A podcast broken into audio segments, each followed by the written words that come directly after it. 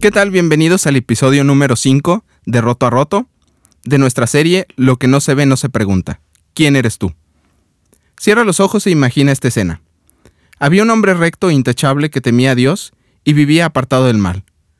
Este hombre se llamaba Job. Tenía siete hijos y tres hijas. Era dueño de siete mil ovejas, tres mil camellos, quinientas yuntas de bueyes y quinientas asnas. Y su servidumbre era muy numerosa. Entre todos los habitantes del oriente, él era el personaje de mayor renombre. Sus hijos acostumbraban turnarse para celebrar banquetes en sus respectivas casas, e invitaban a sus tres hermanas a comer y a beber con ellos. Una vez terminado el ciclo de los banquetes, Job se aseguraba de que sus hijos se purificaran. Muy de mañana ofrecía un holocausto por cada uno de ellos, pues pensaba, tal vez mis hijos hayan pecado y maldecido en su corazón a Dios. Para Job, esta era una costumbre muy cotidiana. Primer acto. El diablo se encuentra en una conversación con Dios, donde Dios le dice, ¿Has visto que no hay mejor hombre que mi siervo Job en toda la tierra? Es intachable y de absoluta integridad. Me tiene respeto y se mantiene alejado del mal. A lo que el diablo contesta, tiene incomparable riqueza, propiedades, le va bien en cualquier cosa que emprende, tiene protección a su alrededor, pero quítale todo esto y estoy seguro de que te maldecirá en tu cara. Dios contesta, muy bien, puedes probarlo, haz lo que quieras con todo lo que él tiene, pero no le hagas ningún daño físico. Segundo acto. Mientras tanto en la tierra, Job se encontraba en su casa descansando de un largo día de trabajo y en eso entra uno de sus trabajadores bastante apurado.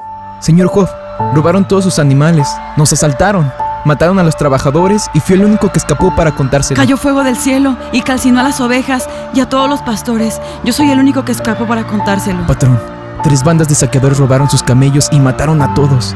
Yo soy el único que escapó para contárselo. Señor, sus hijos e hijas estaban festejando en casa de su hijo mayor y un ciclón azotó la casa y sus diez hijos murieron dentro. Yo soy el único que pude escapar para contárselo. A pesar de lo que acababa de pasar, Job bendijo a Dios, consciente de que todo lo que él le había dado, él mismo podía quitárselo. No sé ustedes qué opinen de esta historia, pero yo creo que hasta este momento ya va bastante deprimente, ¿no? Yo creo que cualquiera se pone a pensar que ya porque se le cayó el celular al piso y se le estrelló la pantalla ya es algo depresivo, pero si nos ponemos a pensar que perdió a toda su familia, a 10 de sus 10 de sus hijos, que perdió casa, que perdió absolutamente todo, yo creo que de verdad ahí pensaríamos que eso sí es para deprimirse, ¿no? Ahorita andamos llorando por cualquier cosa que nos sucede. Y una cosa que, que estuve viendo antes de preparar esto del podcast, estuve haciendo una investigación en el celular de qué es más o menos lo que él había perdido en cuanto a borregos y yuntas y demás, porque a lo mejor a la, a la gente le parece como irrelevante en nuestro, en nuestro día a día, ¿no? Pues, ¿Qué tiene que haya perdido un borrego o demás, no? Pero al hacer la, la comparación y, al hacer la búsqueda, encontré que más o menos él perdió un, un total de 27 millones 500 mil pesos, más o menos. Digo, no sé qué haya representado en esos tiempos, obviamente, pero yo creo que es demasiado dinero. Contemplando, aparte del dinero, el perder su familia y el perder todo de un solo tajo, ¿no? Apenas se acabó un mensajero a decir las cosas cuando ya otro llegaba para, para darle más malas noticias, ¿no? Sí, yo creo que nunca estamos preparados para esas malas noticias que llegan así de repente a nuestra vida. Y a mí esta historia se me hace muy, muy interesante. De hecho, creo que este episodio va a ser de los primeros más largos que vamos a tener porque creo que hay bastante de dónde rascar, bastante de dónde, eh, pues, compartir, ¿no? Eh, estaba leyendo acerca de, de, todo lo que pasó Job y me llamó mucho la atención eh, poder entender, poder leer por lo que él estaba pasando, ¿no? Em, ya contamos la historia, pero después de que él pierde todo, llegan tres amigos de él a visitarlo como para darle consuelo, para ver qué, eh, pues, en qué podían apoyarlo, ¿no? Obviamente él estaba pasando por un tiempo de luto muy intenso, él pues sí tenía a su esposa y todo, pero perdió todo lo demás que tenía. Dice la historia que durante siete días Job permaneció en silencio, no decía nada, tenía ahí a su lado a sus amigos, pero él no dijo ni una sola palabra. Y de repente, después de esos siete días, Job rompe el silencio y fíjense nada más lo que él dice. Maldito sea el día en que nací. Maldita la noche en que anunciaron, fue niño. Que borren del calendario ese día, que nadie se acuerde de él, ni siquiera el Dios del cielo, que sea arrojado de las tinieblas y todos se olviden de él. Que ese día no salga el sol ni se vea la estrella de la mañana, porque me dejó nacer en un mundo de miserias. Mejor hubiera nacido muerto. Así nadie me habría abrazado ni me habría amamantado, y ahora estaría descansando en paz. Mejor me hubieran enterrado como se entierran a los niños que nacen antes de tiempo y nunca llegan a ver el sol. ¿Por qué nos dejan hacer Dios si en la vida solo vamos a sufrir? ¿Por qué deja seguir viviendo a los que viven amargados? Buscan con ansias la muerte, como si buscaran un tesoro escondido. Quisieran morirse, pero la muerte no llega. Lágrimas y quejas son todo mi alimento. Ya he perdido la paz. Mis peores temores se han hecho realidad. Yo la verdad hace mucho que no me podía, no me ponía a leer como eh, esto, todo este sentimiento tan intenso de, Job. Eh, creo que es súper evidente que él estaba más que deprimido, estaba hundido, además en angustia, en falta de paz, y él dice, pues mejor no hubiera nacido, ¿no? Sí, de hecho, lo que me llama mucho la atención de esta declaración es que la Biblia eh, no es, no se guarda nada, y Job tampoco se guarda nada al momento de expresar lo que siente. O sea, literalmente todo lo que pensaba en ese momento y cuál era su posición hacia Dios y lo que estaba pasando, y cómo sentía él, lo estaba diciendo. Y quizá esta muchas veces sea como los pensamientos que nosotros tenemos o, los reproches que tenemos y vemos que incluso está en la Biblia, ¿no? Está en un libro y ese libro es Job. Por eso es que es tan controversial y tan interesante leerlo. Sí. Y también, por ejemplo, están en la escena los otros tres amigos de Job. Y quiero compartir el primer amigo que habla con él, fíjense lo que le dice. Tal vez no puedas aguantar que alguien se atreva a decirte algo, pero ¿quién podría quedarse callado? Tú, que impartías instrucción a las multitudes y fortalecías las manos decaídas, tú que con tus palabras sostenías a los que tropezaban y fortalecías las rodillas que flaqueaban, ahora que afrontas las calamidades, no las resistes, te ves golpeado y te desanimas. ¿No deberías confiar en que temes a Dios y que tu conducta es intachable? Ponte a pensar, ¿quién que sea inocente ha perecido? ¿Cuándo se ha destruido a la gente íntegra? Como que en esto que el amigo le dice hay varias cosas, ¿no? Em, como que por un lado le está diciendo así como que, a ver, todos pasamos por calamidades y por tragedias y tú no aguantas. A mí así como que me parece, ¿no? Sí, como que eres bueno para dar muchos consejos, pero al mismo tiempo cuando a ti te toca pasar por algo, no eres bueno para, para tú afrontarlo, ¿no? De la misma manera en que tú nos aconsejas. Y no solo dice eso, sino que termina diciendo, sabes que las personas íntegras no pasan por esto. Y de alguna manera lo está desafiando así como de qué estás ocultando, por qué estás pasando por esto, debe haber una razón. Ajá, como que ya lo empieza a juzgar, ¿no? Entonces, este amigo tiene una postura muy rara. Igual que el segundo amigo. Chéquense el segundo amigo lo que le dice. Llama si quieres, pero ¿habrá quien te responda? ¿A cuál de los dioses te dirigirás? El resentimiento mata a los necios, la envidia mata a los insensatos. Yo mismo he visto al necio echar raíces, pero de pronto su casa fue maldecida.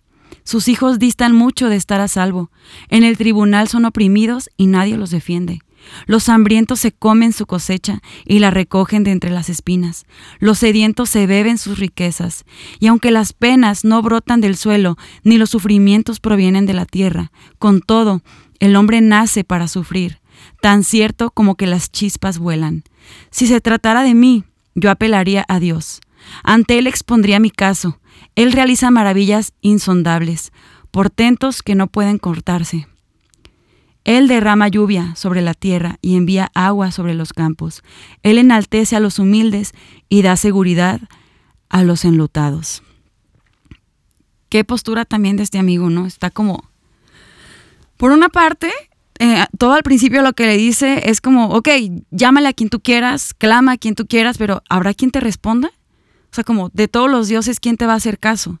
Y luego dice, o sea, habla como de insensatez y habla de necedad diciendo que las personas que son insensatas y necias pasan como por maldición en sus casas, ¿no? Que sus hijos eh, no están a salvo.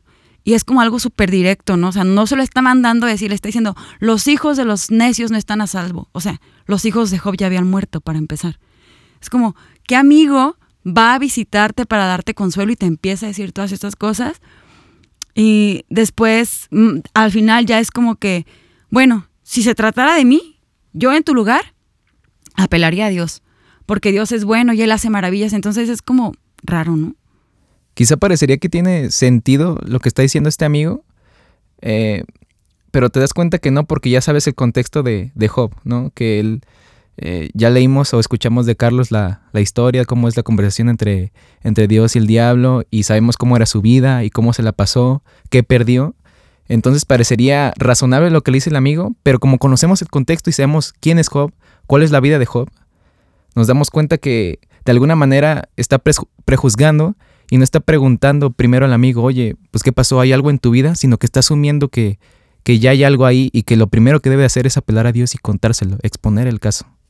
Ajá, o sea, le dice así, sin dudas le dice insensato y necio. O sea, indirectamente, pero se lo está diciendo.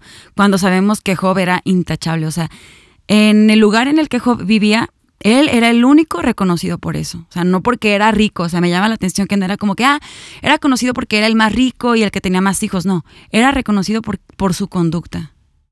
Yo creo que de alguna manera suena como un reclamo a su vida, ¿no? Como un poquito de envidia o un poquito de... Te quería agarrar en algo ahora, ¿no? Como tu vida era tan perfecta que yo creo que llegó el momento indicado en donde yo te puedo decir, sé que hay algo en tu vida que está mal y y por eso es que estás en esta situación ahorita, ¿no? Sí, llegó un momento en donde es cuestionada como su integridad, eh, su integridad y todo lo que él tenía, ¿no? Exacto, y al principio es como lo cuestionan o lo juzgan, pero no es tan directo, es como que le hablan pues muy poéticamente. Y, y después, Job otra vez como que entra al diálogo y, y, comienza diciendo, ¿cómo quisiera que mi angustia se pesara y se pusiera en la balanza junto con mi desgracia? De seguro pesarían más que la arena de los mares. Por algo mis palabras son tan impetuosas. Las saetas del Todopoderoso me han herido, y mi espíritu absorbe su veneno. Dios ha enviado sus terrores contra mí. Ah, si Dios me concediera lo que pido, si Dios me otorgara lo que anhelo. Si Dios se decidiera a destrozarme por completo, a descargar su mano sobre mí y aniquilarme. ¿Qué fuerzas me quedan para seguir esperando?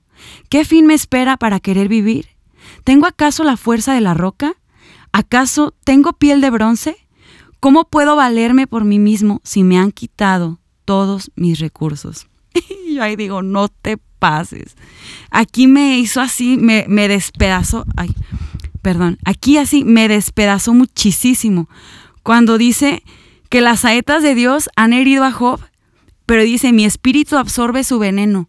O sea, como si Job estuviera diciendo que Dios le está mandando veneno a él. ¿No? Es, es, así como una expresión donde él ya lo que está pidiendo ni siquiera es Dios, regrésame todo lo que me quitaste, o dame más hijos, o quiero volver a tener dinero, es Dios, aniquílame. O sea, ahí el deseo de Job es, ya no quiero estar vivo, ya no hay nada más para lo que quiera estar aquí. Ya la, la tristeza me está consumiendo, dice que ya ni siquiera tiene fuerzas para esperar. Yo creo que estaba ya tan desesperanzado que decía, ¿qué puedo esperar más en la vida? A mí lo que me sorprende es la manera en cómo hace los reclamos, porque yo creo que cualquiera que se encuentra en una situación así, ni siquiera se encuentra en una posición de, figurar algún reclamo. de imaginarse todo lo que está poniendo Job de, del sufrimiento, del, del veneno que está obteniendo de las saetas de Dios, ¿no? A mí se me hace bastante impresionante cómo todavía poéticamente agarra todo, todo ese dolor y lo transforma en palabras que pues son de impacto hasta esta fecha, ¿no? De hecho, hasta, hasta como dicen, ¿no? O sea, ¿cómo puedo valerme por mí mismo si me han quitado todos mis recursos? Siento que ahí esa, esa pregunta ya empieza a ser Job como, ¿qué onda Dios? O sea, ¿dónde estás? ¿O dónde estabas? ¿No? Porque creo que en toda su vida Job realmente consideraba, consideró a Dios y ahorita está en ese punto de cómo puedo valerme por mí mismo, como si ya se sintiera que está solo. Yo creo que entró como en un estado de confusión tremenda, así, de no solo de todo lo que tenía, sus bienes materiales, sino de la relación que, mantenía con Dios. Y así, eh, en un día, en un momento pierdes todo. Y, no, y yo creo que aquí se muestra la frustración de Job, no solamente en decir que perdí mis bienes materiales o mis eh, bendiciones de alguna forma, sino que perdí mi relación o se siente alejado de alguna forma o, o traicionado, ¿no? Porque era, eras mi amigo y, y ¿qué pasó? Porque ahora permaneces en, en, silencio, hice algo. Hay una confusión ahí tremenda de parte de Job. Exacto. Y luego como que, o sea, esta conversación con los amigos y, y con Job y todo se hace muy larga, pero luego interviene otro de los amigos, así como que ya se desesperó de tanta poesía de Job y de tanto no sé, sufrimiento, porque ya para este punto yo creo que ya llevaban más de una semana ahí con él, ¿no? Entonces el amigo ahora le dice, el otro amigo le dice a, Job, ¿hasta cuándo seguirás hablando así? Tus palabras son un viento huracanado. ¿Acaso Dios pervierte la justicia? ¿Acaso tuerce el derecho del Todopoderoso?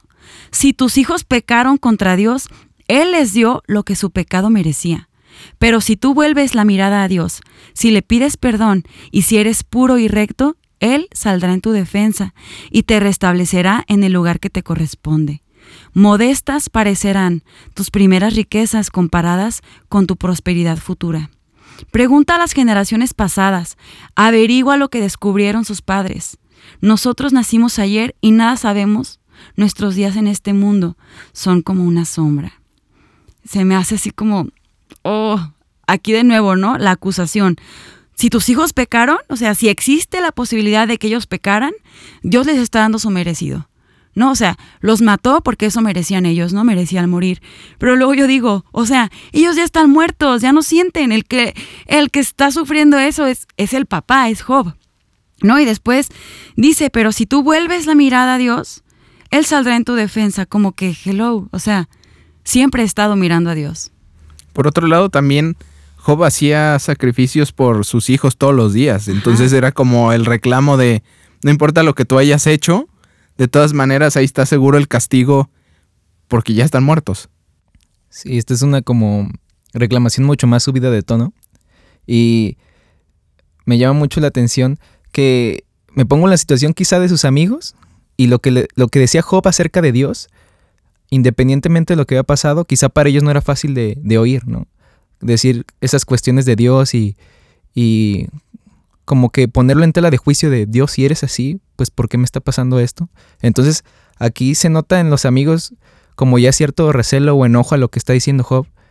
Y yo creo que aquí como que ya no estaban pensando mucho lo que estaban diciendo porque ya estaban metiendo con, con su familia. Y como tú dices, él ofrecía sacrificios y yo creo que sus amigos quizá ni siquiera sabían todo lo que él hacía o la vida que él vivía. Entonces se metieron en, un terreno que quizá no conocían de Job y eso pues solamente como lo, enojaba más y Job hacía enojar también a sus amigos de alguna manera y entramos en, ese, en esa cadena que parecería no terminar. Sí, era una conversación bien larga y, y creo que pasa, ¿no? A veces vemos que, que alguien está triste o en una, en una situación bien difícil y creo que también pasa mucho en la iglesia, o sea, tener este tipo de pensamiento de hiciste algo malo, por eso estás pasando por esto y dices, ¿qué onda? O sea, no, no hables si no sabes, ¿no? Y también vamos a ver eh, ya mucho más adelante, hasta el, hasta el capítulo perdón, 29, de que siguió y siguió esta conversación, los amigos y Job, los amigos y Job. Eh, llega Job en un punto y dice, ¿cómo añoro los meses que se han ido? Los días en que Dios me cuidaba. Su lámpara alumbraba sobre mi cabeza, y por su luz podía andar entre tinieblas.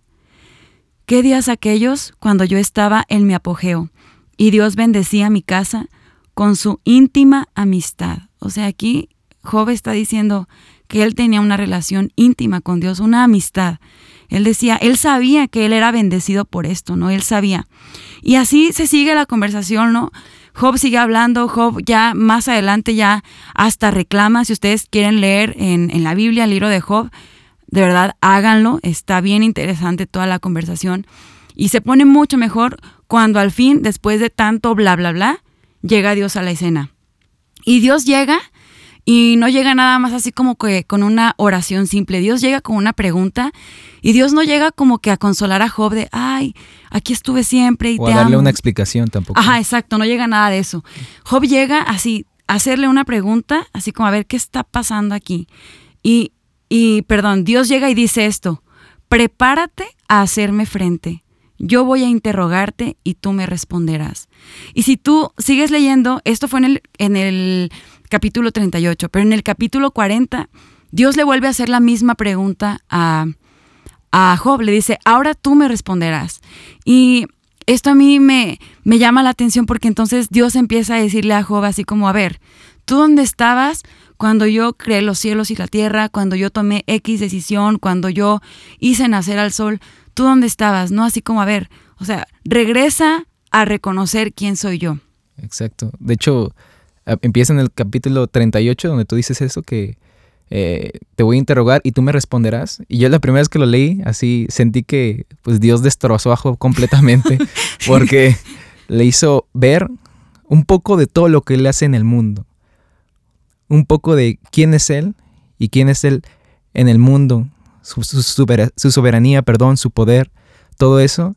Y hizo ver como su supremacía y la insignificancia de Job de alguna manera. Aunque eran amigos, le demostró quién era él realmente y dónde estaba situado Dios y le recordó dónde estaba situado él.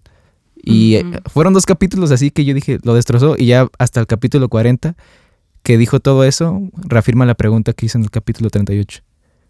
Yo creo que el hecho de que Dios mismo haya sido quien, quien le haya preguntado a Job, aunque haya sido como de una forma, como dices tú, con total autoridad, habla de que realmente había una relación desde antes, ¿no? Porque pues Dios no tendría por qué darle como respuesta de por qué pasó algo en específico, sino que ahí se fue directo con Job y lo puso en perspectiva de, mira, tú eres así, yo soy así, entonces ¿dónde estabas tú cuando yo creé el mundo? Es como que, pues sí, tienes razón, ¿no? La verdad, pues yo no estaba ahí. Sí, literalmente no se preocupó por darle ninguna explicación. Exacto. Y yo creo que también ahí es como que Dios haciéndole ver a Job de nuevo, hey, yo soy Dios, ¿no? O sea, yo soy Dios y siempre te he demostrado que yo soy Dios. Y mm, si tú sigues leyendo la historia, en realidad es una historia larga, o sea, son demasiados los capítulos que se utilizan para hablar sobre la vida de este hombre, pero wow, creo que aprendemos muchísimo de él.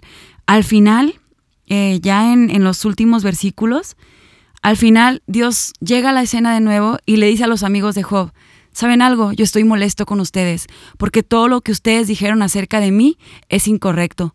Pero lo que Job estaba diciendo una y otra vez de mí era lo correcto, porque vemos que Job, eh, aunque parecía molesto o triste o quería ya terminar con su vida, no había un reclamo con Dios así como, como, ¿por qué me hiciste esto? Y Dios te odio. Y, o sea, no había eso. Él seguía diciendo como que pues Dios puede hacer lo que quiera al final, ¿no? Y me, me llama mucho la atención que también en esta parte final, eh, Dios le dice a, Job, tú vas a orar por tus amigos ahora. Y al final, o sea, de ser él el que estaba en la situación así hecho pedazos, así viviendo en el suelo, de que no tenía, yo creo que su ropa estaba así hasta, no sé, ya bien gastada, rota, sucia, así apestosísima, no sé. Mm.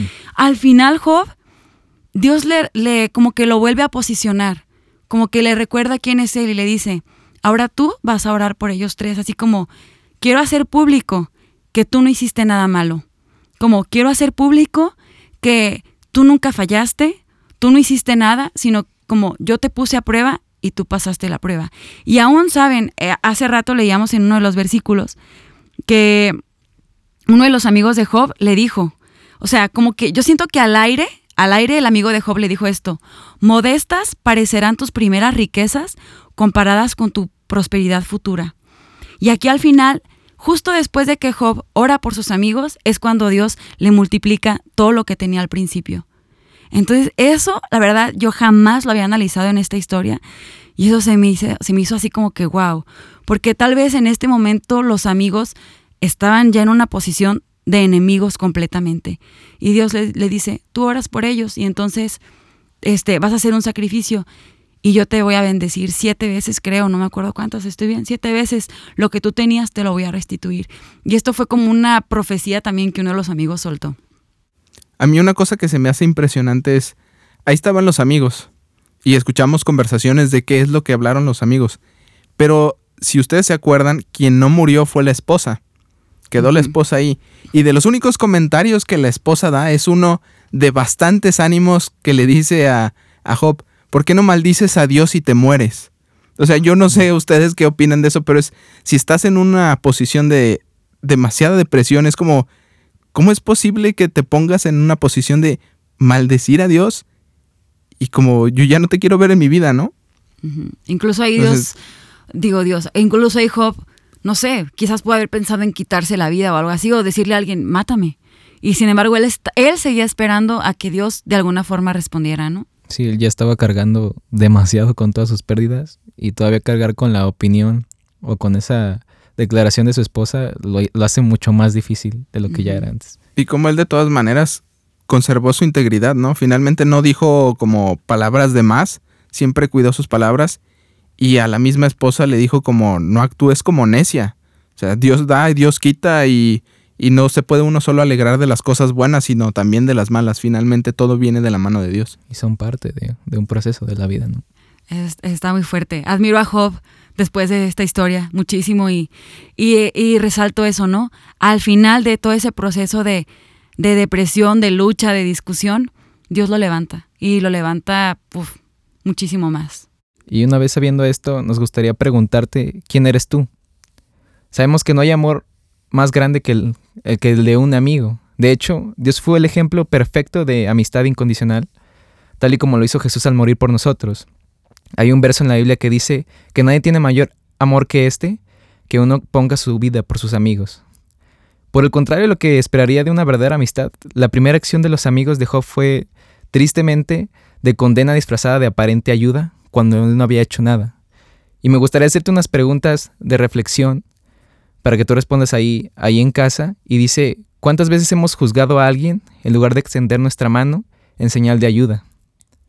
¿Cuántas veces hemos relacionado un mal rato con un castigo divino? ¿Cuándo fue la última vez que decidiste callar y no condenar y en su lugar quedarte y acompañar? ¿Alguna vez te han tratado como Job? ¿O alguna vez tú has sido ese amigo? Es curioso porque este relato es análogo a la vida de Jesús mismo, el cual terminó en la injusticia más grande de la historia. Hay un autor que se llama Philip Yancey que dice que el mejor hombre que haya vivido jamás, sufriendo el peor de los castigos. Ese fue Jesús. Sin embargo, en la mente de sus amigos solo se podía concebir que Job estuviera atravesando esa complicada situación porque eran consecuencias de un pecado, de su vanagloria o de una clase de castigo divino castigando algo del pasado. En un contexto cristiano es asumido esto, pero el relato de Job hace una importante excepción. Es así como gran parte de la desilusión que Job sintió en algún momento hacia Dios, quizá brotó en gran medida debido a una desilusión con sus amigos. Incluso eh, me da risa porque se sentía tan desilusionado con, con ellos que les respondía de manera irónica. Textualmente dice, ¿qué manera de ayudar a los indefensos? ¿Cómo salvas a los débiles?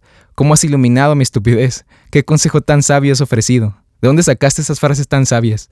¿El Espíritu es quien habla por medio de ti? Me da, cuando lo leí me dio mucha risa porque es como cuestionar a sus amigos de los consejos que le están dando a través de la ironía, ¿no? Y Job no solo tuvo que cargar con el peso de las difíciles circunstancias de sus pérdidas, sino también con la condena de sus amigos. Y por último, su estallido fue hacia Dios. Textualmente dice, y ahora la vida se me escapa, la depresión me persigue durante el día, de noche, mis huesos se llenan de dolor, me atormenta incesantemente. Con mano fuerte Dios me agarra de la camisa, me toma del cuello de mi abrigo, me ha lanzado al barro. Clamo a ti, oh Dios, pero no respondes. Estoy delante de ti, pero ni siquiera miras. Te has vuelto cruel conmigo. utilizas tu poder para atormentarme. Luego más adelante dice, busqué el bien, pero en lugar me vino el mal. Aquí el mensaje de Job es muy muy claro, cómo se siente y cómo se siente hacia Dios. Quizás las palabras de Job te hagan sentirte identificado, quizá refleja exactamente cómo te has sentido en algún momento, o puede ser que incluso así te sientes ahora. Sus palabras se perciben muy familiares, pues parecen muy modernas. Sin duda es como una expresión en voz alta de las quejas que muchos tenemos hacia Dios. Pero es interesante que aunque Job pensaría que es Dios quien está siendo cuestionado en este libro, en realidad es él mismo, es Job. Volviendo a Philip Yancey en su libro Desilusión con Dios, él propone, textualmente dice, la idea central del libro no es el sufrimiento. ¿Dónde está Dios cuando sufrimos? El prólogo ya trató ese tema. El tema central es la fe. ¿Dónde está Job cuando sufre? ¿Cómo reacciona? Para comenzar a entender el libro de Job es importante comenzar aquí. Para comenzar a entender ¿Dónde estás tú situado? Es importante comenzar aquí. Y te hago una pregunta eh, importante. ¿Dónde estás tú cuando sufres? Y también Dios te hace una pregunta en este momento importante. ¿Se decidirán los humanos a favor mío o en mi contra? Hay dos tipos de personas aquí. Los amigos y Job. Ambos cometieron errores, ambos aprendieron algo a través de estas circunstancias. Pero piénsalo. Volvamos a la pregunta central. ¿Quién eres tú? ¿Quién eres tú en este relato? Si eres el amigo, te invito a ponerte en los zapatos del otro. Si eres Job, te digo que es una cuestión de fe. Sin más, me encantaría volver a citar a Yancy que dice, la fe es un momento, la fe en un momento, perdón, necesita crecer y desarrollarse para permanecer intacta cuando el milagro no llega, cuando la oración urgente parece no obtener respuesta alguna, cuando una densa y oscura niebla se cierne, ocultando toda señal que Dios tenga algún interés por nosotros. Esos momentos exigen algo distinto. Y voy a usar el gastado término de fidelidad para hablar de esa fe que sigue aferrada a Dios, pase lo que pase. Dios no nos ha abandonado, cualesquiera que sean las apariencias. Wow, me encantó este, este episodio. Muchas gracias chicos. Me quedo reflexionando con todo lo que dijeron y a quienes nos escuchan. Si necesitan oírlo más de una vez, háganlo y estudien el libro. ¿Quién eres tú?